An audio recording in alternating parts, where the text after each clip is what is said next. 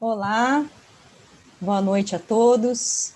É, meu nome é Simone Azevedo, sou diretora executiva da Capital Aberto. Sejam todos bem-vindos a mais um encontro da Conexão Capital, que é a sessão de entrevistas e debates ao vivo da revista.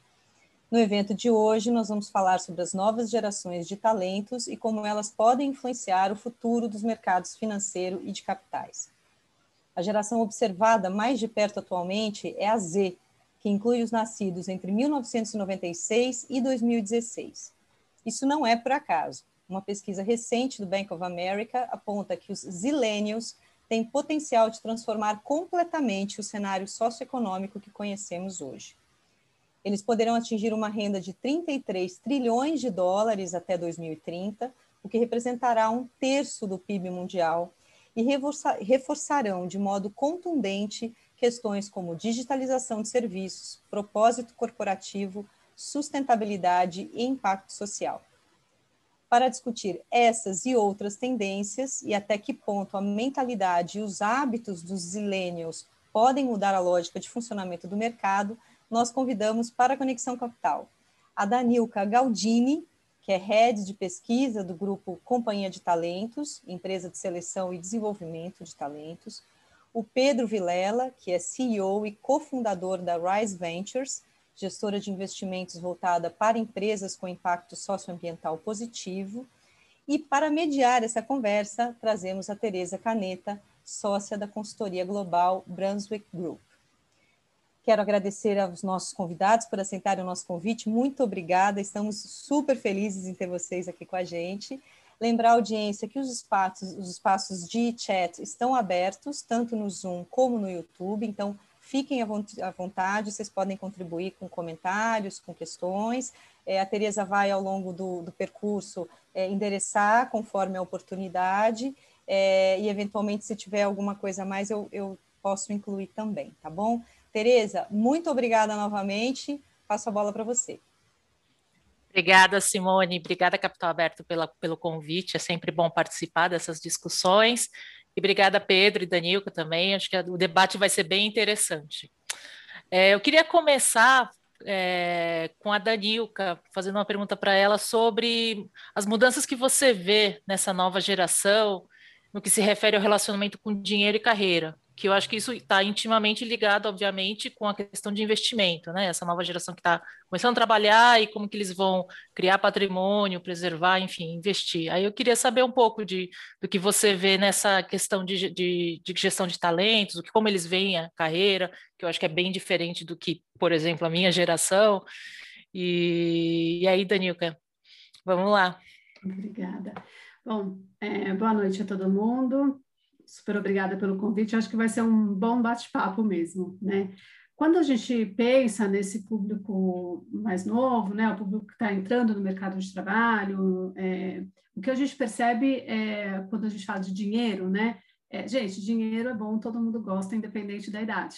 É fato, não é que eles não valorizem ou não queiram ganhar dinheiro, não é isso, né? É, eles querem, eles querem ser bem remunerados, é, eles entendem é, que a remuneração é importante e é o que permite é, também é, que eles tenham uma vida confortável ou que eles possam investir mais na carreira ou que eles possam fazer escolhas é, do que eles querem, né? Porque se você tem um dinheiro, se você tem um dinheiro investido, dinheiro guardado, você tem muito mais possibilidade de fazer escolhas é, do que ficar ali é, é, tendo que trabalhar em algum lugar que você não gosta, por exemplo. Então, acho que a primeira coisa que tem que ficar claro é todos eles gostam de dinheiro, sim, e valorizam o dinheiro. A questão é, é o papel do dinheiro nesta relação de carreira, né? Quando eles vão fazer escolhas e quando eles vão pensar a carreira. Porque, na verdade, hoje o, o trabalho, ele tem um outro, um outro lugar na vida das pessoas, né? Ele, ele continua sendo muito importante, a gente vive numa sociedade onde o trabalho é central, né? É, e esses jovens, eles entendem que é importante, eles querem é, trabalhar em algum lugar onde eles percebam que, que o, que eles fazem tem um significado, né? o trabalho tem um significado, é, eles querem trabalhar num lugar onde o ambiente de trabalho é, seja positivo, né? então no sentido de é, eles se sentirem parte, eles sentirem que eles agregam, que eles estão fazendo a diferença, É, então, hoje, quando eles olham para a carreira, quando eles olham, né, vamos pensar é, no, no, profissional, quando eles estão buscando uma oportunidade, se eles vão aceitar ou não uma oferta, por exemplo. É, o dinheiro ele é um, um, ponto importante, eles vão olhar, só que eles vão olhar todos os outros aspectos. Né? Só o dinheiro não atrai e não mantém. O que a gente percebe é, às vezes, pode até atrair, é, e pode até fazer com que ele aceite uma oportunidade, mas não é isso que faz com que ele permaneça na empresa. Né? Então, eu acho que esse é um ponto importante, porque é, a hora que ele percebe que ele está numa organização onde ele pode ganhar muito bem, mas ele não tem um ambiente positivo, ele não tem um ambiente onde ele está se desenvolvendo, ou ele não tem autonomia, ou ele não consegue ser ele mesmo, que esse é outro aspecto muito importante para esse jovem, né? Ele não quer é, fingir que ele é outra pessoa, ele quer, a gente fala, né, levar todos os eus para trabalhar, né? Então, eu sou mãe, eu sou profissional, eu sou filha, eu, sou, eu tenho que levar tudo isso para o meu trabalho, não tem como não levar. Então, acho que quando a gente fala né, de dinheiro, de carreira, é, o que é importante a gente entender é que quando as pessoas, os jovens, não só os jovens, mas fortemente os jovens, quando eles pensam em carreira, eles pensam de uma maneira mais ampla, até porque eles não experimentaram a cisão que a gente viveu, né? A gente tinha uma vida profissional, uma vida pessoal, né? Eu sou da época que, é, lá atrás, quando eu comecei a trabalhar, não tinha e-mail que a gente acessava de casa, né? Então, acabava o horário de trabalho, a gente ia para casa e não via mais o trabalho. Esse jovem de hoje, ele, ele nasceu num outro momento onde é, essa conexão, essa, essa linha que separa pessoal e profissional, ela é muito tênue. Agora, nesse momento de pandemia, não existe mais né, separação de vida pessoal e profissional para muitas pessoas. Então, é por isso que o trabalho tem um outro significado, tem um outro, um outro lugar, que é o lugar de, de ter ali é, não só o dinheiro, ele não é só a forma de eu ganhar dinheiro, mas ele é a forma de eu ter prazer, de eu ter, né, sentir que eu estou agregando, que eu faço parte. Então, eu acho que nesse sentido, é, o dinheiro ele tem um, um, eu de novo, né, não diminuiu de, de importância. Outros aspectos se tornaram tão importantes quanto o dinheiro. Ah, legal. É engraçado você falar isso, porque mesmo acho que eu sendo de uma geração mais, mais velha, é, é, interessante que acho que toda vez que eu mudei de sair de um emprego, é, na verdade não foi o dinheiro, porque no Sim. fundo, no fundo, eu estava desmotivada por outras razões que não o dinheiro, né? E aí eu falei, bom, vou sair daqui, buscar outras coisas. Isso acho que na verdade não mudou, mas é bem mais acentuado nessa na geração mais nova, né? Acho que a gente Exatamente. não verbalizava tanto, assim, ou, ou não admitia tanto, talvez. Mas... Perfeito. Perfeito, é bem... acho que é isso, acho que é isso mesmo. Se a gente não não tinha tantas possibilidades, né? Eu acho que hoje é, existe outro tipo de, de até de, de, de, informação, de conversa, né? Então é, é, não é que isso é só importante para o jovem. A hora que o jovem entra, ele traz alguns alguns fatores que fazem com que todos nós assim, nossa, realmente isso faz sentido. Nossa, eu sempre quis isso, então eu também vou batalhar. Então é, é, é, é bem interessante esse movimento mesmo. É bem, bem interessante. É engraçado, eu tenho uma filha que está bem nessa, no limiar do Zillennium com Millennium. Ela nasceu em 96, então ela é aquela limiar. E é engraçado que ela está começando a carreira, a gente fala bastante de, de construção de patrimônio, enfim, investimentos. Uhum.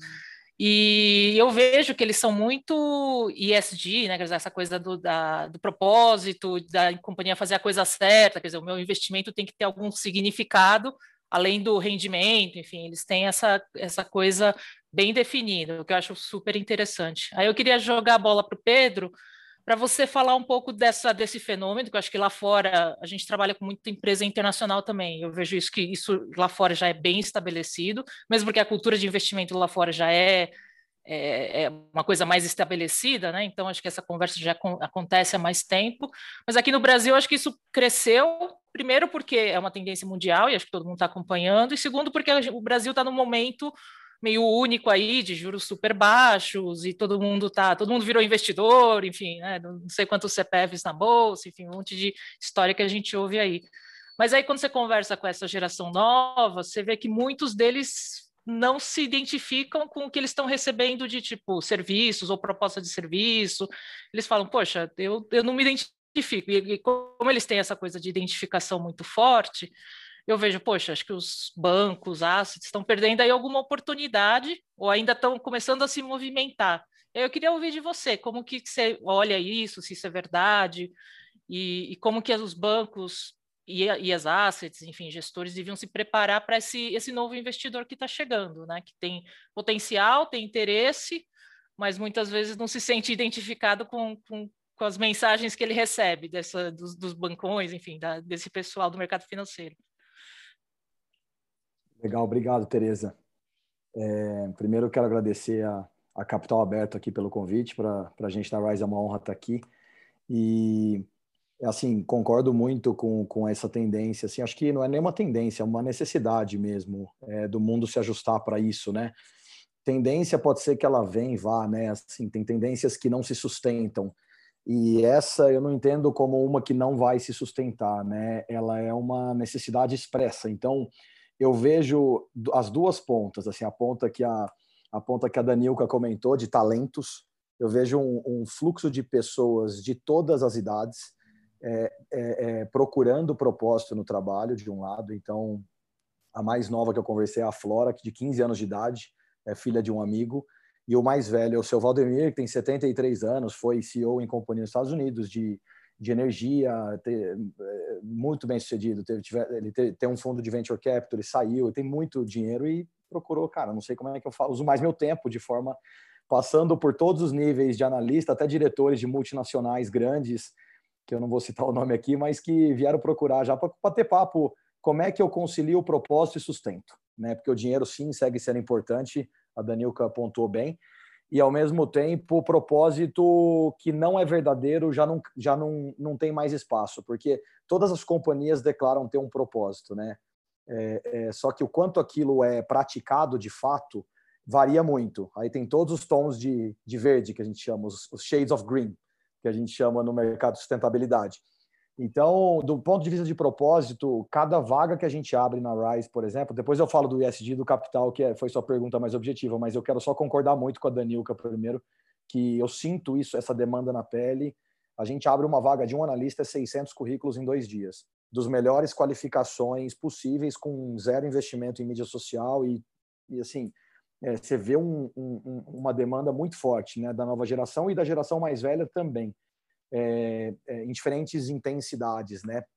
E aí, do ponto de vista de, de, de, de investimento, que é a sua pergunta, é, sem dúvida, é, é, esse, esse, esse reflexo é muito forte também. Então, e eu abri minha fala falando que é uma tendência que, que vai se sustentar, né? ou seja, é uma necessidade. Porque na, na época que o, que o capital começou, né, era, era, o nível de informação era muito menor, e, e as variáveis clássicas sempre foi risco-retorno. Hoje em dia, se que qualquer um que quiser investir em qualquer setor aqui vai ficar perdido da quantidade de informações que tem, é, são inúmeras oportunidades. Então, por um lado, uma quantidade excessiva de informação, por outro, a gente tem um planeta onde é, onde 1% das pessoas controlam 50% da renda. Então, isso gera uma desigualdade absurda, né? É, os números são brutais, assim, de, de é, a, a, maior parte do mundo não tem acesso a, a serviços e produtos básicos. Moradia, dignidade, é, é, é, alimento, energia, conectividade, empregabilidade, saneamento, é, a, educação, saúde. Então, sete coisas que é quase relacionada à dignidade. Mais da metade do mundo não tem acesso direito a essas coisas. Água potável. É, e e, e, assim, a paz não é individual, a paz é um estado de espírito compartilhado entre todos, né? Se o, o vizinho não está em paz, você vai ser perturbado. Você sai na rua preocupado em ser roubado, você não está preocupado. Então, assim, a, a, ao, ao, passo que a paz é um estado de espírito a ser compartilhado, né, entre as pessoas, a, a gente está num lugar muito desarmônico e não é à toa que, que a pandemia e que todos os reflexos de violência e, e, e criminalidade estão aí mundo afora, nos países subdesenvolvidos principalmente, é, então, essa é uma, é uma crise global que só piora com o tempo, porque o capital remunera capital e quem não tem capital sofre inflação. Então, é, é o efeito K, né? É, é, é sempre a, a, ponta mais fraca sai perdendo. Isso é um. Tem o livro do Piquet que fala isso, o Capital no século XXI, que mostra essa tendência. Se o, se o capital não se mobilizar a favor de uma transformação, isso não muda. E do outro lado, a gente tem a relação com o meio ambiente, que é, que tá assim, o aquecimento global é uma realidade científica. Os melhores cenários, ou seja, os menos piores cenários previstos do aquecimento global para 2040, 50, eles são catastróficos assim, os menos piores. É acabar água potável em muitos países, é guerra civil, é problema de fome e, e alimento em vários lugares, é inundar e desaparecer algumas ilhas e, e vários, em vários continentes, é, é questão de problema migratório, é, é, novas pandemias, tem mais de um milhão de vírus a ser descoberto nas geleiras que estão derretendo. O Covid é um. Então, assim, é de fato uma situação que quem tem consciência está muito preocupado e já agindo, ah, e a maior parte do mundo ainda não tem, né? É, consciência, porque é, é, muito difícil mesmo, é uma questão que ela é simples, mas é difícil mobilizar uma massa de 4 bi de pessoas para agir, que é isso que a gente precisa, 3 bilhões e meio agindo, comendo mais, é, comendo com mais alternativas vegetais, é, é, usando meios de transporte alternativos. Então, a gente está indo para um lugar onde, darwinisticamente falando, a nossa espécie está sob prova. Do tipo, a, o, o, número de mortes estimado é muito grande. Assim, principal, aí a ponta mais fraca, claro, né? Que está nos 70% de que não tem acesso à dignidade, né? Saneamento, saúde, etc. Mas não só, tá? Tem estudos que mostram a poluição do ar e os riscos de ter ar que não é respirável em muito lugar de país desenvolvido. Então, assim, é, eu estudo essas causas profundamente, por isso que eu digo que é uma necessidade. Então, quem acordou para o tema que é muito influenciador, tipo os grandes personalidades, celebridades, o Bill Gates como empresário, eles estão anunciando para o mundo isso consistentemente. E aí, o, o, que era responsabilidade social virou ISD hoje, que é investimento de impacto, virou um terceiro eixo decisório. O que era só risco-retorno no passado, hoje em dia é risco-retorno-impacto. As novas gerações não tem nem dúvida que isso é um critério nato, assim, parece que o software das crianças já nasce com esse critério de qual que é o impacto líquido da, da iniciativa que eu estou colocando meu dinheiro. Uh, as gerações do meio ali, entre 30 e 50 anos, muito positivamente estou surpreendido que está muito rápida a transformação. Quem é 30, 40 é muito fácil, 40, 50 ainda está meio aqui, meio ali, mas assim, a gente nota pelas conversas de fundraising que a gente tem. Acima de 50, você tem um, um, vários buckets ali. Você tem um que é mistura filantropia com investimento com retorno, você tem aquele que não entende, você tem o, aquele que nega, aí você tem aquele que entende e faz uma baita diferença. Só que a grande verdade é essa que você comentou mesmo, Tereza, que a grana está indo para as novas gerações nos próximos 15 anos aí. E, e, é muita grana, né? Do tipo. Então, não, é, é, por isso que eu falo, não é uma tendência, é uma necessidade. Que, as, os bancos e as assets, aí respondendo a segunda parte da sua pergunta de forma objetiva aqui, os bancos e as assets estão todos preocupados e sabendo disso. Aí as velocidades de reação são diversas. Há os que já estão fazendo e migrando suas, suas posturas, suas políticas eh, e, e, seus portfólios de, de investimentos para lugares mais sustentáveis. Há os que estão falando isso, mas não fazendo direito ainda. E todos os tons de verde aí no meio. Então, assim, você vê que é, é, é, é, e é muito bom, de qualquer maneira, é uma transição, né? A gente está numa grande transição de mentalidade, desde o epicentro de uma grande crise, né, que mexeu com todo mundo. Uh, e essa crise, a dor que gerou para a nossa espécie, ela acelerou a consciência da necessidade desse tipo de, de mentalidade, de investimento. Então, é, eu, eu, vejo como inevitável e já está assim, batendo na porta de todos os lados. Quando junta talento da, da Danilka com capital ali do mercado financeiro, aí você tem a combinação de transformação necessária, né? Posso fazer um complemento, Tereza? Lógico. É, acho que a hora que eu vou escutando o Pedro falar, né, Pedro, acho que a hora que você traz, é, pelos problemas todos que você já traz, por si só, já é um ponto que todos nós deveríamos estar preocupados, né? Então, temos que ser empresas é, socialmente responsáveis, englobando, né? O socialmente responsável engloba muita coisa, né? Quer dizer, é de fato contribuir para a construção da sociedade, né? Então, acho que é, é maior do que só responsabilidade social, né? A gente tem ali vários fatores, mas se por si só já deveria ser um, um ponto que todos nós nos preocupássemos. Além disso, eu acho que é o que você traz, assim, como consumidor, é, as pessoas estão muito mais preocupadas e querendo olhar, querem investir em empresas que tenham este olhar. E além disso, eu acho que é, é importante as pessoas entenderem né, que o olhar de consumidor e de colaborador, de funcionário, virou uma coisa só. É. Né? Então, se as empresas estão preocupadas em, em, contratar, em atrair as pessoas, eles precisam entender que é uma pessoa só. Né? Então, esse consumidor que está preocupado e olhando para as empresas, o que elas têm feito nesse sentido, e eu quero investir em empresas que, que né, tenham um propósito significativo, também é a pessoa que está olhando para a marca empregadora. Né? Então, é, quando a gente olha, eu também concordo com você, eu acho que isso não é tendência, isso já é fato, isso já está muito vinculado, assim, até mesmo, né, empresas vão ter investimento se elas apresentarem uma proposta e resultados em todas as esferas, né, não é só qualidade de produto, não é só faturamento, é, né, mas também é, em todos os aspectos que envolvem aí a sociedade, é, e os, os, as, as pessoas, e aí eu concordo com você, a gente fala muito dos jovens, mas as pessoas estão muito mais é, olhando para esse aspecto, né, exigindo das empresas é, esse aspecto. E claro, o que eu vejo só é assim, o, as pessoas mais novas, eu tenho uma filha de 14 e uma de 15. É, opa, 15 e 16. é, e é muito interessante, porque como elas fazem as escolhas e elas trazem, uma delas virou vegetariana, porque ela começou a entender um monte de coisas, um monte de, né, dos impactos. É, então, você olha, e um monte de adolescentes e jovens virando vegetarianos, pensando no impacto que isso tem para a sociedade. Então, é, é isso que a gente olha, né? Como eles têm feito escolhas a partir do que impacta ou não a sociedade, né? Não, perfeito. Aliás, isso faz um link com o que eu já, a gente ia, eu queria debater com o próximo tópico, que é exatamente isso. Como que as companhias, que como o Pedro falou, né, existe lá, capital e, e talento que as companhias precisam desesperadamente, até porque o desafio que elas têm pela frente, a, a gente como acho que sociedade e as companhias como parte dessa sociedade, é, o desafio é enorme. E sem capital e sem gente, você não executa, né? No final, não existe a companhia, porque você não tem o recurso para fazer isso acontecer.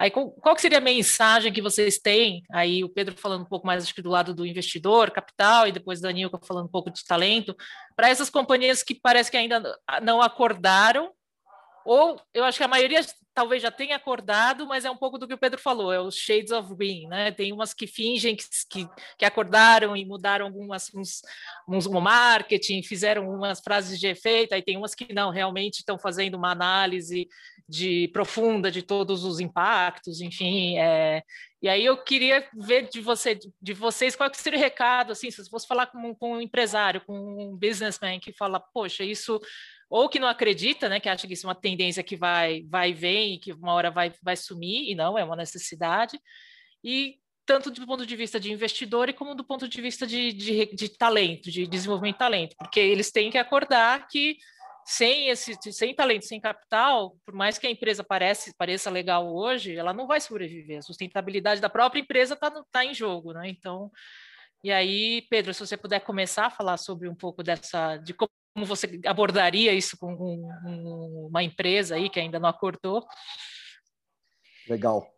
É, bem, a gente fala sobre isso diariamente aqui, né? Com, com porque é, é isso é quando a gente faz captação de dinheiro, a gente fala sobre esse movimento de forma bastante sistemática e profunda, assim, né? Então a primeira coisa que eu falaria é assim: as empresas já estão perdendo valor, factualmente falando.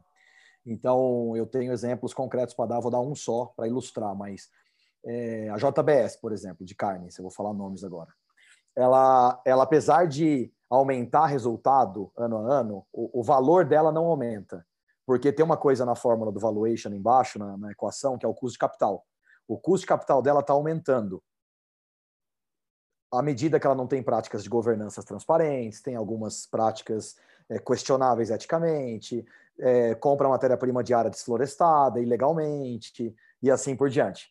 Então, o G lá do ESG, a governança dela tem uma falha grave, o, o, o, o, o E dela, né, o environment, o, o meio ambiente tem uma falha grave, e o social também, porque as condições de trabalhadores lá, eu já ouvi algumas coisas, já vi algumas. Então, assim, você vê que já está sendo penalizado em companhias de capital aberto, estão sendo extremamente penalizadas nos valores de suas ações, é, por mais que o lucro aumente. Então, é, isso o investidor já está olhando, investidor, principalmente investidores grandes, institucionais de fora do Brasil. É, então, assim, não existe uma, é, não existe uma, um, um, jeito de sair disso. Assim, no longo prazo, é, o, é um pouco do que a Danilka comentou. O, o, o investidor que está recebendo essa herança é o consumidor. Esse consumidor está com uma nova consciência. Então, o consumidor não vai comprar carne da JBS se ela continuar assim. Ela, pode, ela tem a chance de mudar, porque ela tem caixa para sobreviver, para transicionar para um modelo mais sustentável, vamos dizer. É, então, assim, o que eu quero dizer com tudo isso é, é não existe por onde fugir, assim. É, as empresas têm que, elas têm que respeitarem, ESG é o, mínimo, é o mínimo, ESG. Porque eu posso ter uma empresa de cigarros fazendo ESG excelente, por exemplo. Né, uma empresa de cigarros que tem diversidade na sua base, tem mulher na liderança, tem compra tabaco fair trade na cadeia, com orgânico de, de pequeno produtor, pagando preço justo. Só que o core business é cigarro. Né? Então, assim, sem julgamento de valor algum com, com, com quem fuma nem nada disso, é um produto danoso para a saúde e, e, portanto, o impacto negativo é muito negativo da empresa em todos os sentidos, para a saúde pública, para o bolso do, do, de quem paga imposto de saúde, porque a maior conta vai para o SUS depois. E o movimento é sempre esse. A cigarro foi taxado porque um dia a conta chegou no, no sistema público de saúde, que antigamente era bonito fumar, né? Os, os, os atores e atrizes de propaganda no cavalo, é, todos bonitões fumando um cigarrão lá, era, era clássico fumar, era classy, né? era estiloso. Hoje em dia não é mais, é um produto que tem uma, uma taxação imensa. E carne vai acontecer a mesma coisa, já está acontecendo também, por exemplo. Carne é, é, em grande escala. É. então, assim, é, é, um, é, um, é, um, é um olhar que as empresas têm que dar, necessariamente, qual que é o, o, as práticas de governança, as práticas sociais e ambientais, e não só o que é meu core business e como é que eu faço para melhorar o meu core business. Eu sei que tem uh, grupos de cigarro grandes estão se reinventando, estão comprando outras indústrias, diversificando os setores, porque eles sabem que isso tem, tem começo, meio e fim no futuro, assim, para as novas gerações. Então, eles, os grupos todos precisam se reinventar. Do exemplo mais drástico que eu dei, dos dois né, que eu dei, até os meio do caminho e, e tudo isso. Né? O mundo está tá em transformação. Assim, o consumidor não vai mais consumir no, nos próximos 50 anos coisa que não tem procedência e, no, e o impacto não é claro ou ou o impacto líquido é negativo. Então, ou ajusta ou ajusta. Eu é, até vou pegar aqui um dois, porque a hora que você perguntou, Teresa, a primeira coisa que veio na minha cabeça, né, do ponto de vista de contratação, né, de, de atração de talentos, foi a questão da transparência, e foi um pouco do, do que o Pedro começou também trazendo, né, então, acho que essas coisas que mostram realmente como esse olhar de consumidor, de negócio, de pessoas, de, é, tá tudo muito unido, né, é, quando a gente fala de empresa, quando a gente, eu acho que também, né, cada empresa está numa maturidade quando fala de, de atração, quando fala de, é, de cultura organizacional, de maturidade do ponto de vista de diversidade. Então, cada um está num lugar. A gente não, não tem no Brasil falar, olha, é, a maioria está aqui. Não, a gente também tem, né, está tá bem espalhado.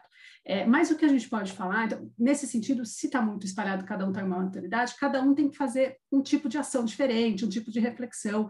Mas, de qualquer forma, tem alguns pontos que são essenciais, e, e independente se você está no começo ou se você já tem maturidade, você tem que olhar e estar tá sempre acompanhando, que é a questão da transparência, da coerência. Né? Então, cada vez mais as pessoas, elas pedem por transparência, né? É, em todos os aspectos. Então, é a hora que eu vou olhar a empresa, né? O, o, que acontece na empresa, o que ela vende, o produto que ela vende, né? Tem, tem até um, um, um aplicativo que chama Desrotulando, que você consegue ver exatamente os, o que tá, o que tem naquele produto, né? Então, a hora que o consumidor final consegue pegar um pote de iogurte e olhar o que de verdade tem aqui e o quanto isso faz bem ou mal, é, ele experimentou, né, ele teve acesso a uma experiência, a uma forma de ver as coisas, que ele começa a falar, isso é interessante, eu ter esta autonomia, este domínio, né? E aí ele quer ver isso em todos, em todos os lugares. Então, o que a gente vê muito dentro da, da, desse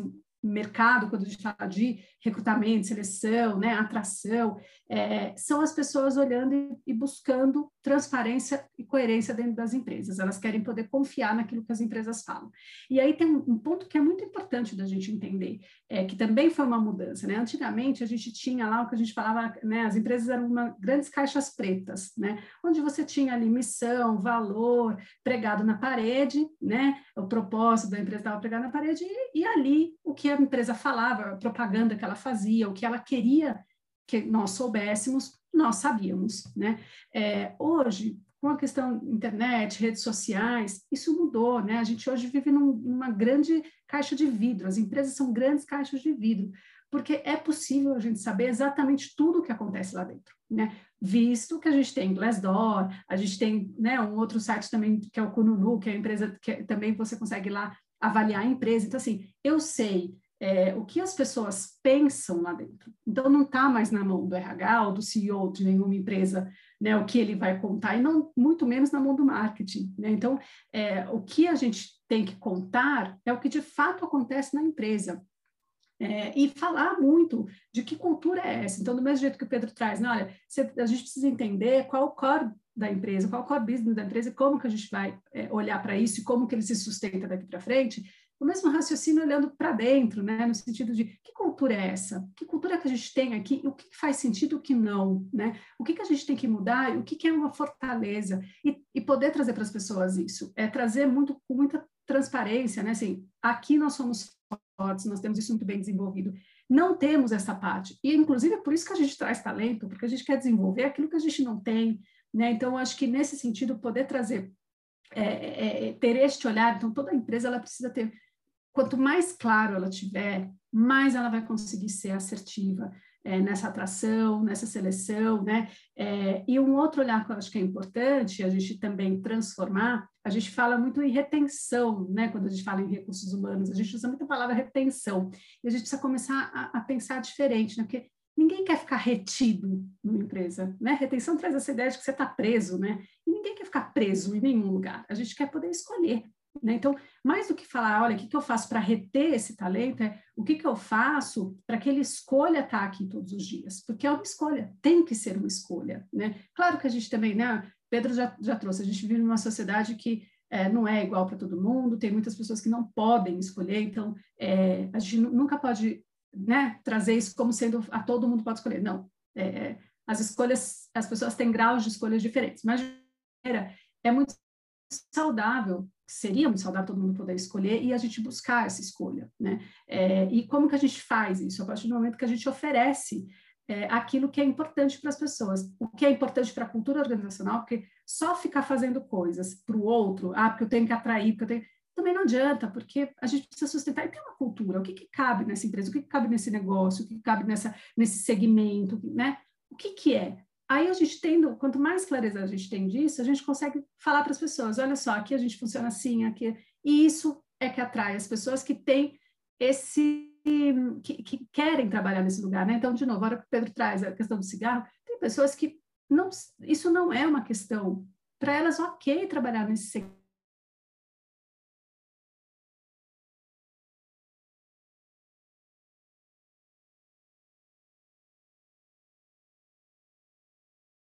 é isso que a gente tem que ter clareza. Quem é que topa, quem não topa, né? Mas tem que trazer sempre esse olhar é, que eu acho que permeia tudo, que é da transparência. E transparência não é contar tudo, abrir todos os dados. É, é claro que a gente sabe que não, não, funciona assim, mas o que eu falo tem que ser verdade. Né? Então, eu não posso ficar inventando e fazendo uma campanha linda, é, que, na verdade, quando as pessoas entram na empresa, elas olham não é nada daquilo. Isso é o que pode ter de pior, porque uma pessoa que sai da empresa ou sai de uma entrevista e fala, olha, nada disso que eles prometeram é verdade, acaba com, com o, o, nome da empresa, assim, é a marca empregadora que vai ali se desgastando. Então, acho que essa questão de coerência e transparência, eu acho que precisa ser um, uma linha que guia aí as decisões das organizações. Legal. Falando aí de transparência, é, coerência, assim, acesso à informação também, aí eu queria ouvir um pouco do Pedro essa questão de, de como é, essa geração nova é digital, é nativa digital, né? Então ela não busca informação, ela já busca informação digital, ela, ela tem uma esperteza aí de correr atrás das coisas, tal eles sabem que existem várias fontes, mas ao mesmo tempo isso cria muito ruído, muitas é, esses, essas coisas que acho que um exemplo clássico recente foi o do GameStop aí que começou uma, num blog do Reddit, enfim, falou-se muita coisa tal e acabou gerando aí uma distorção e que que eu acho que por enquanto ainda é uma exceção, mas assim o mercado acho que está cada vez mais vulnerável a esse tipo de coisa também, porque Antes era essa coisa de investimento, a gente, estou no mercado financeiro faz um tempo já, era uma coisa até quase que um clubinho fechado, né? Tinha, tinha os advisors que davam a informação e que, que retinham a informação, enfim, esse tipo de coisa. E hoje, com, com a, o aumento da transparência e acesso à informação, que é uma coisa boa no geral, também acho que gera espaço para esse tipo de ruído. Aí eu queria saber, ouvir de você o que, que você acha disso, como que fica o papel do advisor aí qualificado no mercado financeiro, se, se na que é um pouco do que aconteceu com a mídia também, né? No final, todo mundo é um pouco jornalista, todo mundo coloca sua opinião. Aí hoje todo mundo é um pouco investidor, é advisor, faço um blog lá de investimento e aí tô, tô achando que tô, tô mandando bem. Então, eu queria ouvir de você, Pedro, um pouco dessa de, de, como que você vê esse mercado aí, que por um lado é bom, porque, enfim, acho que tem mais acesso, é mais aberto, mas por outro lado pode gerar esse tipo de distorção e esses ruídos aí. Sim, perfeito, Tereza. Ah, é, é, é, muito verdadeiro tudo isso que está falando, e é muito rápido e é muito exponencial. Assim, é até difícil é, da, se dar conta no, desde o epicentro do que está acontecendo do ponto de vista de tecnologia no mundo e, e, e, as novas gerações, né, já naturalmente conectadas com isso. Daí, eu aprendo as coisas, né? As pessoas já nascem sabendo fazer as coisas nesse sentido. É uma impressão de fora, assim. É, é, é, é, é, é, tem, né, eu, eu, conversei com uma pessoa, eu não tenho tanto conhecimento sobre esse tema, mas eu conversei com uma pessoa que tem muito conhecimento sobre esse tema, né? Eles estão chamando essa onda toda de quarta revolução industrial, é, onde todas as tecnologias, né? Hoje em dia você tem desde as mais básicas do tipo, igual você falou, né? Hoje em dia qualquer um que quiser investir um real consegue pelo Itaú. Tipo, tem um app, uma plataforma, tem fundo que é aberto com cota a partir de um real conheço, e tá tudo certo, né? Você tem as plataformas digitais, tipo XP, BTG, você tem. Então, assim, o que acontece é que a simetria de informação é, reduz muito. É, o clubinho, que antigamente era os clubinhos dos investidores, também é, eles continuam existindo, só que é, com, uma, com, uma, com uma vulnerabilidade muito exposta, porque as informações estão aí. Sim, tem muita mentira e muita, vamos dizer, fake news que também entra nesse, nesse contexto. Tem muita verdade, muita coisa, e é isso. Esse é o bololô que está acontecendo e tem mais. E tem muito robô. Hoje em dia tem mais robô pesquisando na internet do que ser humano já. Código de inteligência artificial, né? Que eles chamam de machine learning. A pessoa que eu conversei era especialista em machine learning, uma das mais autoridades maiores da América Latina nisso. Tem a quarta empresa muito bem sucedida. Vendeu a primeira para o Google, a segunda para o Linux, e agora ele está usando o machine learning para o bem. O que ele me disse é o seguinte: e é um, parece distante, mas ele fala que o grau de exponencialidade é tão alto que a velocidade a gente não dá, não dá conta de absorver cognitivamente a velocidade com as quais as coisas acontecem, mas que num futuro muito próximo o que vai sobrar de oportunidade é assim, vai ter muita máquina fazendo muita coisa, código mesmo, software e máquina fazendo muita coisa que hoje o homem faz, e cada vez mais empregos que, é, que demandam empatia energia vai ficar para ser humano, é o que eles dizem. Né? Então, muitos postos de trabalho vão ser perdidos, e já tem exemplos de indústrias começando a testar coisa que é, a, princípio, assustadora, né? Caminhão elétrico viajando sozinho na Califórnia de ponta a ponta. Tipo, com uma pessoa do lado só para ver se não vai dar certo o teste. deu. Tipo, é, é, aí você tem movimentos acontecendo de tecnologia que são brutais, assim. Então, é, eu acho que, assim, do ponto de vista de investimento, o que eu falo na Rise, com o meu conhecimento super limitado sobre esses assuntos todos, que não é meu forte, é que nos próximos anos vai ficar cada vez mais zona cinza o que é tecnologia e o que é economia real antiga. Os produtos e serviços considerados tangíveis e, e clássicos, energia, comida, é, crédito, casa, eles estão sendo cada vez assim. Uber, Uber é tecnologia ou é economia real? É, a gente tem uma companhia no portfólio que vende alimentação vegana é, ultra congelada em forma de marmita prática. Toda a venda dela é online.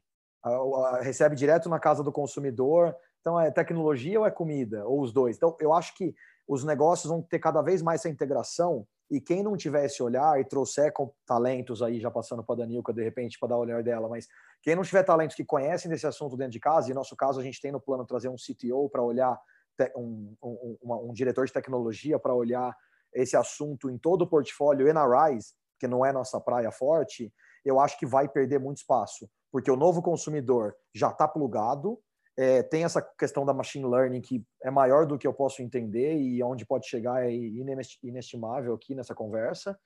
Uh, então eu diria que não é uma tendência também, acho que tem muita coisa é muito volátil, muito líquido tudo isso, assim, né? No, de, de, um certo ângulo, mas por outro eu vejo que não tem escapatória também. É isso aí que o mundo está ficando e, e quem se adaptar se adaptou, quem não se adaptar vai ter perdas substanciais aí de, de, de valor na empresa ao longo do tempo.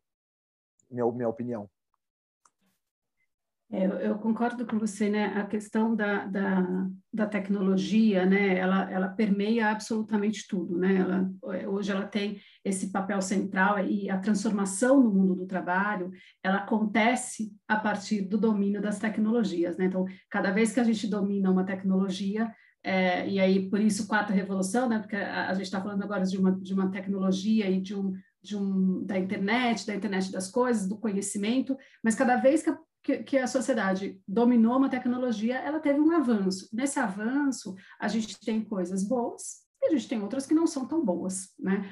É, a questão é que a gente não tem como voltar para trás. Eu acho que isso precisa ficar muito claro, né? Assim, não existe. É, não consigo imaginar ninguém deixando de usar o celular, né? É, não, não, tem mais como, não tem volta. O que a gente precisa olhar é o que a gente faz é, para potencializar o que é bom e o que a gente faz com aquilo que não é tão bom, né? Então, acho que esse tem que ser um ponto central no nosso, no nosso olhar. E quando a gente fala desse jovem, é, ele tem, ele, ele, ele tem esse desejo pela informação e uma informação rápida, porque também né, a gente fala, ah, mas ele nunca se aprofunda. Gente, ele cresceu vendo manchete, não dá, assim, né?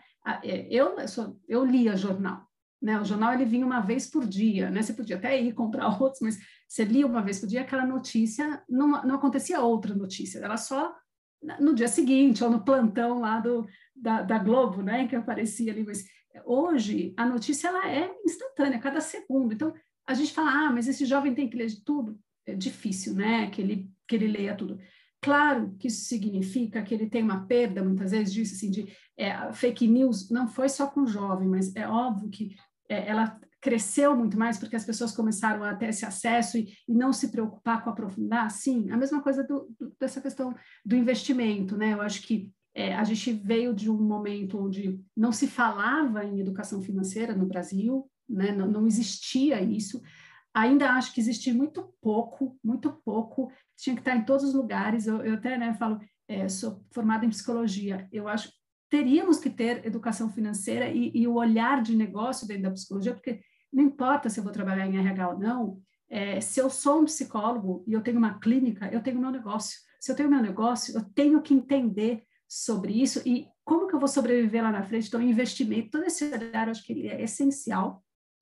Acho que a gente tem muito pouco, mas de fato começou a ter mais. Então, esse jovem hoje, ele tem muito mais, eu conheço também muito mais jovens que se aventuram na bolsa, que têm um interesse, que têm é, e, e, que tem esse desejo por fazer as coisas de uma maneira digital, né? essa coisa de ficar, ah, quero conversar com não, ele não quer conversar com ninguém, porque ele tem o YouTube que tem lá os tutoriais que ensina, né? ele acompanha as pessoas que, né, que falam sobre isso. Então, as empresas elas precisam acompanhar um pouco isso e aí trazer o que eu acho que é, que é importante e acho que isso as pessoas estão percebendo e os jovens eles estão falando mais sobre isso é da necessidade em quem eu posso confiar.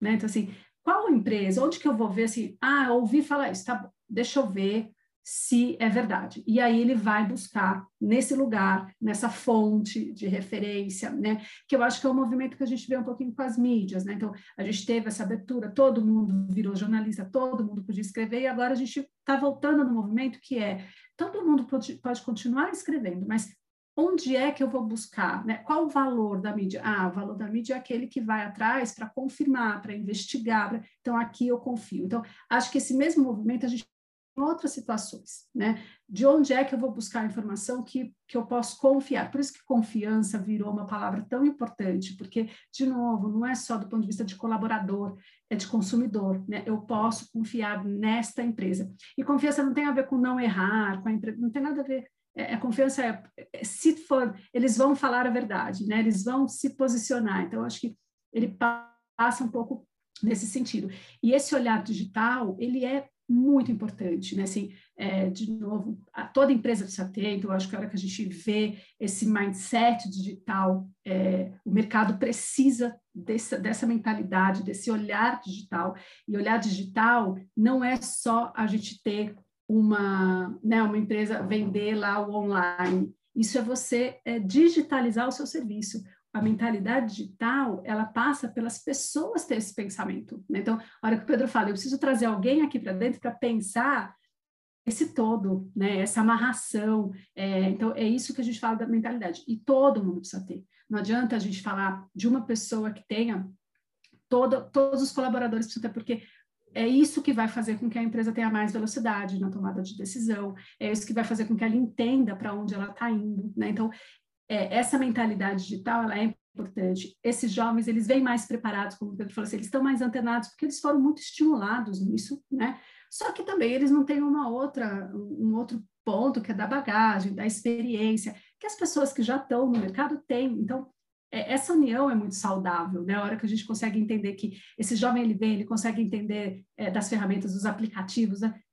Como que a gente escuta tudo isso e aproveita, né? Porque eu tenho a bagagem, então eu posso trazer para ele, ó, isso aqui que você pensou é legal, mas e outra coisa, e aquele lá. Então, eu acho que é, essa junção é muito saudável, é, é para tudo, né? É saudável para as pessoas, é saudável para o mercado, é saudável para as pessoas que estão é, começando a, a, sair do mercado e estão levando com ela todo uma, um conhecimento, né? Então, como que a gente traz esse conhecimento de volta, né? Para quem está é, saindo da empresa, por exemplo, ele fica quando ele passa para essas pessoas que estão ali. Então, é, esse olhar de mindset digital, é, ele é essencial, não só para jovens, ele é essencial para o mercado e as empresas precisam se estruturar nisso. E poucas são as empresas que estão. A gente, no Brasil, a gente está bem atrasado quando a gente fala de, de mentalidade digital é, e a gente precisa acelerar. A pandemia, ela foi, sim, um, um, um passo importante, né? Se, se a gente Acho que de todas as coisas ruins que essa pandemia gerou, assim, se tem uma que a gente pode falar que ela fez é, é, empurrar a gente para experimentar né, o, o, digital em todos os seus em todas as suas possibilidades. E agora o que a gente precisa é amadurecer isso de uma maneira profissional para a gente conseguir colher todos os, os frutos que isso pode dar. É bem interessante o que você falou, Danilka, porque exatamente, eu acho que muitas empresas falam em transformação digital e, e focam muito no processo, que, que na verdade é o mais fácil, entre aspas. Tipo, não é fácil, mas é o mais fácil. Mas a cultura não se transformou. E aí, como que você. E aí você acaba criando, às vezes, uma dicotomia aí, sei lá, entre velhos e novos, porque o novo, com certeza, ele é mais proficiente né, na questão digital, assim, no, no, no processo e no uso da ferramenta, mas não necessariamente o, o mais velho tem não, não só essa proficiência, mas também não tem a cultura. E às vezes o jovem também acha que cultura é só o processo, e não é, é não é. uma coisa muito maior, né? Você pensar digital passa por, por essa questão de você é, mudar também o jeito de você pensar, o jeito de você cobrar as pessoas, né? Porque antes era cartão de ponto, era o ponto, né? Você entra, você vê que a pessoa está sentadinha lá, Hoje você não vê ninguém sentado em nenhum lugar, né? Tá todo mundo nas casas e tá todo mundo, tipo, trabalhando e entregando resultado, mas e aí, como que você mede isso se não é o, tipo, 8 para 10, 5, enfim, esse tipo de coisa. É. é. muito diferente mesmo, né? Eu acho que quando a gente fala dessa mentalidade, com certeza, é, é, a transformação digital, o mindset digital, ele tem muito mais a ver com pessoas do que com ferramentas. É. Claro que toda ferramenta, ela, ela é importante, né? Sim. A escolha de uma boa ferramenta é sem dúvida alguma importante, mas não adianta a gente colocar um monte de ferramenta dentro da empresa se as pessoas não sabem usar. Elas vão usar um pedacinho, mas elas não vão usar o todo. Então, primeira coisa do, entendimento é transformação cultural, transformação digital tem a ver com transformação cultural, transformação de comportamento tem a ver com pessoas. Então, é muito doido, né? A gente fala que toda tecnologia, toda transformação tecnológica tem a ver com pessoas. Em última instância, são pessoas. Então, a gente precisa fazer. E, e esse olhar é importante, e, e, o olhar da liderança, né? Eu acho que nessa hora é fundamental. Esse líder que a gente estava muito acostumado do comando e controle, né? Então, aquele que a responsabilidade dele é olhar se a pessoa trabalhou, não trabalhou, o que ela entregou, resultado, né? É, esse líder hoje, ele já não cabe mais né? A liderança é outra, né? então a gente fala muito é, é, a liderança ela, e até é importante que a gente possa colocar a liderança que a gente fala nas pontas, né? O, o, o Silvio Meira fala muito isso, né? Assim, dar poder para as pontas, né? Em que sentido é isso? É a hora que a gente entende quem pode resolver esse problema, né? É, é o analista que está lá no dia a dia e que está escutando né, ou que está vivendo o problema de, um, de uma ferramenta, ou que está ou é o CEO que está sentado distante daque, daquela conversa. É claro que o CEO vai ter um olhar importante, porque ele tem uma parte da história, mas a gente precisa trazer o analista para resolver junto. Né? Então, assim, é nesse sentido de dar poder aos pontos. E a liderança é muito importante, porque a gente precisa estimular que as pessoas tenham mais autonomia para a tomada de decisão. Só que a autonomia tem a ver, só é possível se você sabe o que, que essa empresa quer, porque aí eu é. consigo ter autonomia. Eu sempre falo, né? Autonomia é diferente de independência. Independência é fazer o que eu quero do jeito que eu quero. Né? A autonomia é fazer o que precisa ser feito para atingir aquele resultado. Então, acho que é muito importante esse, esse, esse olhar da liderança de, de pessoas que, que tenham esse, esse entendimento de que o papel de, da, da pessoa é meio desse orquestrador, né? Então, eu vou falar, eu vou, ser, vou, vou dar os, os, tempos, eu vou dar os, as bordas, eu vou dar os limites, mas as pessoas precisam agir. Né? Então, isso é, é muito importante para a gente conseguir ter esse, essa evolução dentro das organizações. Bem legal. Gente, é, não estou vendo nenhuma pergunta aqui, eu não sei se é o meu, meu Zoom que travou, mas, por favor, mandem perguntas aí para a gente enriquecer aqui o nosso debate. É, mas enquanto não vem nenhuma pergunta, eu vou eu queria que vocês comentassem um pouco dessa questão de como dentro de uma empresa, porque hoje essa geração nova está entrando, está investindo, enfim, é, vem com uma cabeça diferente, e como o mundo também muda muito mais rápido, né? Quer dizer, acho que o líder mais, que nem eu, uma líder mais velha, uma pessoa que, que veio de, uma, de um jeito diferente, a gente tem que aprender muito rápido.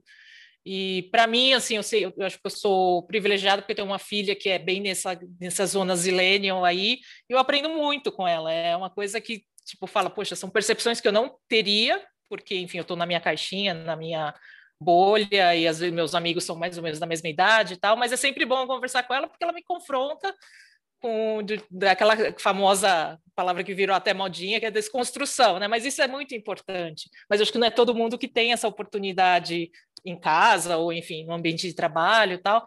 Eu queria ver, é, perguntar para vocês o que vocês acham, o que, que vocês mesmo, tudo bem que vocês não são tão velhos como eu, mas enfim, acho que vocês também enfrentam isso no dia a dia e como que vocês se, se posicionam com essa questão de desconstrução, de e como vocês acham que isso deveria ser, sim, para todos os líderes aí, executivos, é, profissionais, aí uma coisa mais ampla mesmo. Quer que eu comece? Pode começar. Pode ser. É, eu acho que você tocou na questão essencial para mim, assim.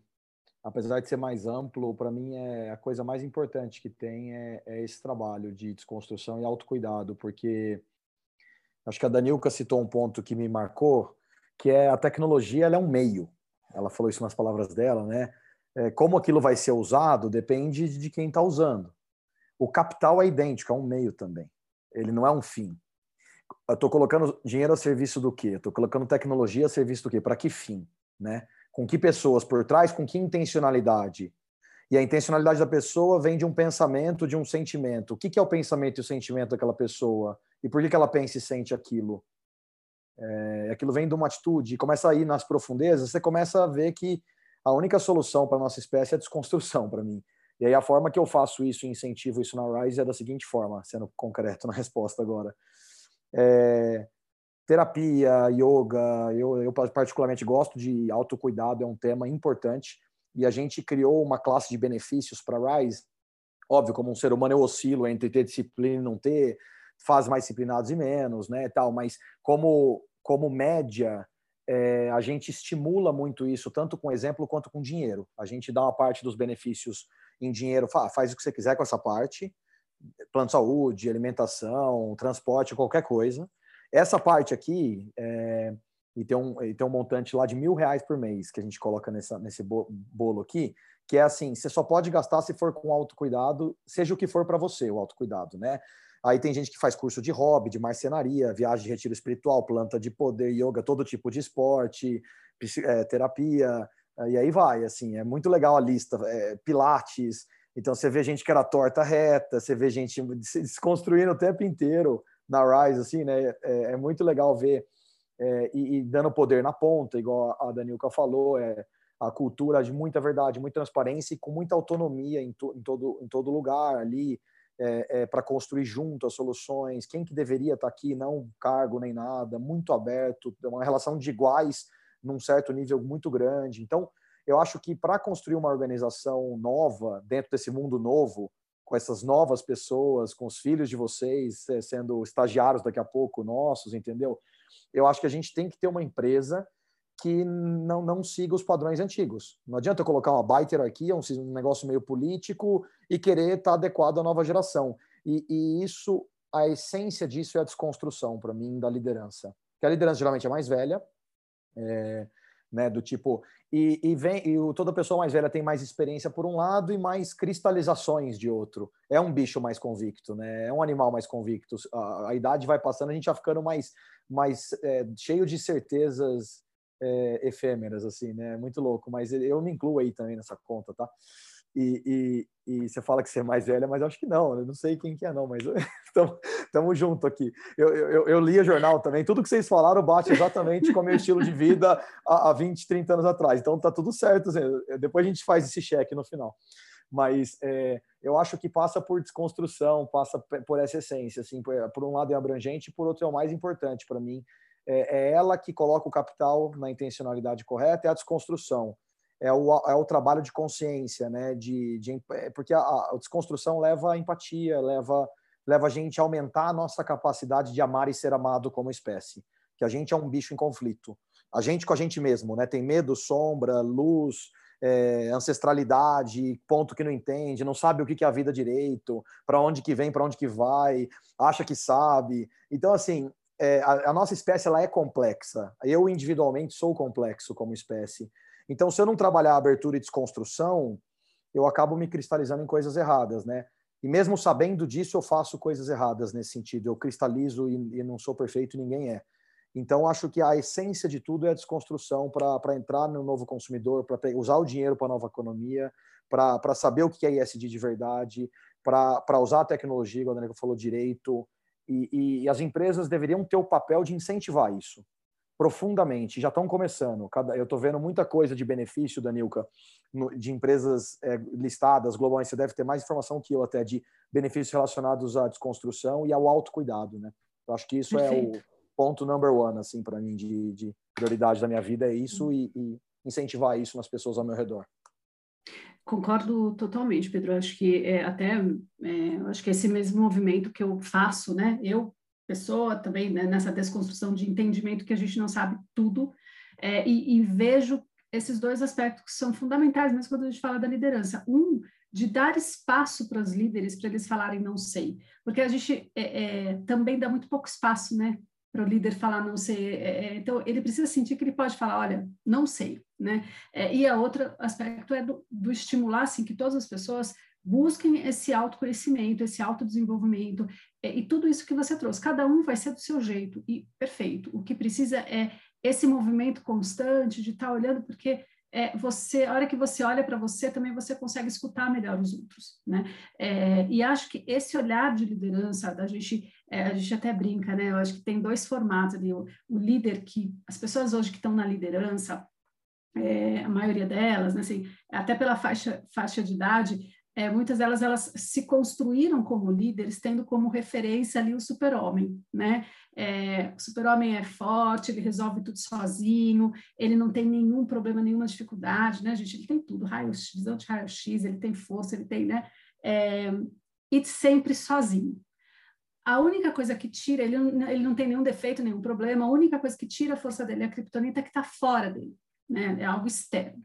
É, e, e, todos os líderes, eles, é, os líderes que estão hoje, eles cresceram com essa referência e a gente, né, no mercado, estimulou é, esse olhar de liderança sendo o super-homem. Nova, as novas gerações, né, os jovens, eles cresceram com a visão é, dos Vingadores. Né? Então, a gente tem ali o quê? A gente tem um monte de pessoas juntas, cada um com a sua fortaleza, todos eles com as suas imaturidades. Então, tudo isso que o Pedro fala, né? A gente, ó, a gente é luz, a gente é sombra. Então, assim, todos eles têm a sua potencialidade e as suas vulnerabilidades, e é na relação que eles amadurecem. Então, é, aparece né? nos filmes, eles não são perfeitos. É, eles brigam, eles brigam por picuinha, eles fazem coisas que estão erradas, e ali um vai ajudando o outro a entender e a amadurecer. Então, é essa referência que o jovem tem de líder e por isso que ele chega também com essa expectativa, né? Assim, eu não quero um líder que resolva tudo, eu quero um líder que me chame para resolver junto. E acho que a gente precisa ter um é, é dar espaço para quem está na liderança hoje e falar que, olha, tudo bem não saber. A gente não tem que saber tudo. A gente tem que saber procurar quem tem a resposta. A gente tem que saber trazer para a equipe pessoas que são complementares, né? É isso que a gente tem que. O resto a gente não precisa. A gente está reconstrução, né? Desconstrução e reconstrução o tempo inteiro. Ah, legal. Bom, tem uma pergunta aqui da Simone que fala acho que vai um pouco nessa linha do super-homem contra Vingadores, né? Que o modelo de gestão dos, dos bancos e das casas de investimento ainda é não é alinhado com os valores que guiam essas novas gerações, né? E realmente o pessoal ainda tem tem esse modelo do super-homem que todo mundo tem que seguir, enfim, você não pode ser vulnerável. Eu lembro quando eu trabalhava em banco, que era aquela coisa do, ah, mulher, né? Mulher em banco era aquela coisa, não, não pode chorar, né? então vai chorar no banheiro, né? Então, tipo, tinha bem essas, essas coisas, dicas que a gente recebia que eu fico, nossa, né? Tipo, mas enfim, e a pressão por resultados, lógico, é, é imensa ainda. E vocês entendem que as novas gerações representam um risco para esse modelo de negócio é, desse, desses grandes bancos tal? E se vocês veem que eles estão se adaptando, enfim, eu queria ouvir um pouco de vocês. Começar pela Danilka, então.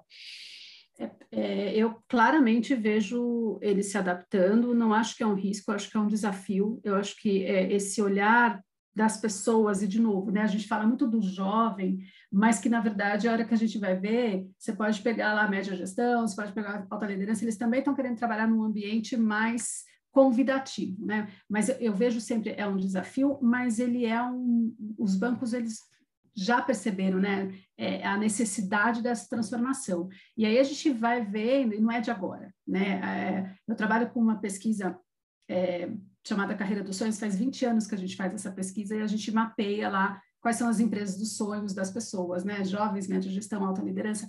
E a gente teve ali né, a pesquisa lá em 2000, 2000 1900, né? Bolinha ali.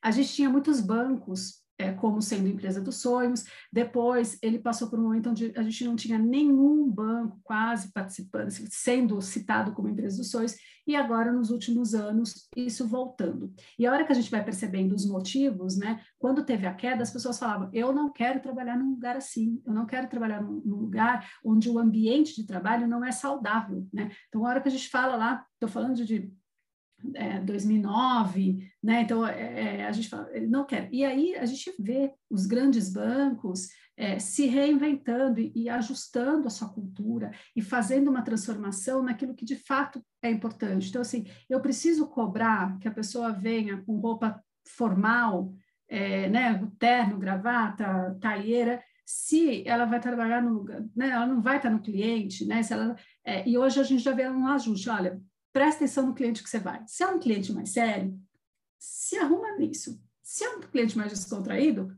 vai descontraído. Então, assim, é, é claro que eu acho que ainda não está no movimento, né? Eu acho que tem ainda os seus, seus, suas bordas, seus limites, mas eu vejo claramente algumas mudanças. Estou trazendo uma mudança no sentido cultural, é, de ambiente. Claro que tem desafios e, de novo, né? Diferentes maturidades mas eu vejo sim eles entendendo que essa mudança é necessária, se não mudar, eles não atraem as pessoas. Né? Então, é esse que é o ponto. Então, ficou muito claro que eles não, e não atraem colaboradores e nem clientes, né? porque ninguém mais, o jovem não quer uma, um banco que seja tradicional do jeito negativo. Né? Pedro? É, eu gostei da visão de desafio que a Danilka colocou, né? Eu não acho que é um risco, tá, é, é, Simone? É, é, eu, eu, eu, acho que, assim, tem um desafio de, de integração disso, ao passo que agora não é mais maximização de, de, de lucro a qualquer custo. Então, num curto prazo, vão sim ter o que você chamou de risco e o que a, e o que a Danilka colocou como desafio, eu coloco vai ter clash, vai ter, vai ter desentendimento. E eu conheço desentendimentos, assim, eu não posso citar, mas eu conheço grandes instituições financeiras com grandes desentendimentos entre novos líderes e velhos líderes, um falando que tem o um abraçador de árvore de um lado e o outro falando que tem o velho que vai quebrar a empresa daqui 50 anos do outro. Então eu vejo isso acontecendo. Então tem essa dor de curto prazo, sim, Simone, acontecendo no mercado financeiro. Eu não posso citar exemplos que é muito grande as coisas, é, mas assim, é, o novo sabe que, que não adianta não ter retorno do capital e não ter o resultado do negócio. A pessoa mais velha sabe que se ela, ela vai estar fora do jogo no fim do dia se ela não incorporar também. Então, eu gosto da visão de desafio, ao passo que esse diálogo é, é, todo ele está sendo conduzido né, nas principais instituições financeiras e assets do país. Eu estou num grupo que, de SD que estão todos, literalmente todos aqui no WhatsApp. É um grupo que tem umas 150 lideranças de todos os bancos, seguradoras, fundos, de todas as naturezas, líquido e líquido alternativo, só sócio e diretor, assim. E é interessantíssimo ver é, esse, é, esse debate super fluido ali, com um nível de abertura muito grande. E, e, nesse grupo estão os responsáveis, estão os, os rebeldes silenciosos ou, ou muito altos, né? Já pegando a pergunta do Jefferson na sequência aqui, mais um minutinho, é, é, e aproveitando o gancho, é, o Jefferson perguntou como é que eu levo esse tema para cima, né? É, dado que dado que eu não estou no processo que decisório né, da empresa, mas aí depende, Jefferson, da empresa, assim, né? Tem os rebeldes silenciosos e os rebeldes altos, né? Os rebeldes que podem falar, gritar alto. Nesse grupo aqui que eu, que eu mencionei, é só gente muito sênior, tem os dois tipos. Tem os silenciosos e tem os que gritam alto. Os silenciosos habilmente vão costurando relações com quem tem influência na empresa para levar essa temática. Então, eu chamo o colega, putz, da área X, putz, é um cara mega influente. Putz, o que, que você acha dessas ideias? Começa a conversar e vai criando uma coalizão informal, né? Um motim ali meio secreto. Para ter uma hora que esse tema vai cercar a diretoria, assim, né?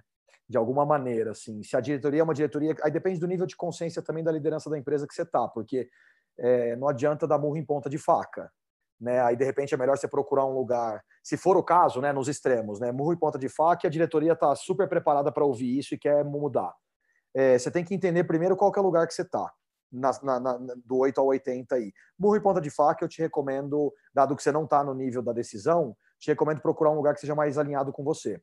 Se tiver no meio do caminho, você sentir se você consegue ter mais de influência e tentar. Faz tua parte, dorme tranquilo que você tentou. Você vê que você não está sendo ouvido, procura um lugar novo. Você vê que você está sendo ouvido, parabéns. Assim, é disso que as empresas precisam, é de mais Jeffersons nesse ponto de vista, né? Então, assim, eu vejo sim um clash de curto prazo, que eu entendo que a melhor palavra é um desafio e não um risco, porque risco é se as empresas não incorporarem isso no seu longo prazo. É, agora é, é, é retorno, risco e impacto, os eixos decisórios. Então, é, essa seria a minha visão sobre a pergunta, Simone. Bom, legal que o Pedro já endereçou a pergunta do Jefferson sobre como levar isso para o topo, porque a Simone já está me avisando aqui que a gente estourou o tempo. A conversa está boa, né? Isso é bom, né? Conversa boa, vai, a gente estoura o tempo. Mas aí, Simone, voltando para você. A joia, gente, foi excelente, muitíssimo obrigado. Estamos super orgulhosos de ter recebido vocês aqui. É, Pedro, é de gente assim no mercado financeiro e com essas mentes que a gente precisa. Danilca, fiquei muito impressionada, adorei tudo que você falou. E Tereza, um agradecimento gigantesco para você é, por ter aceitado aqui, estar com a gente. É, sei que foi de última hora, mas foi perfeito, excelente. A gente está fazendo uma matéria com os melhores momentos do nosso encontro, então fiquem de olho, sai na edição dessa semana. E para quem está com a gente ainda aqui também no YouTube, tem Conexão Capital amanhã também. Vamos falar de um tema mais societário, vamos falar sobre voto contrário. Quem tiver interesse, estaremos aqui, tá bom? Um grande abraço a todos, ótima noite e até a próxima. Obrigado, abraço, boa noite. Boa noite.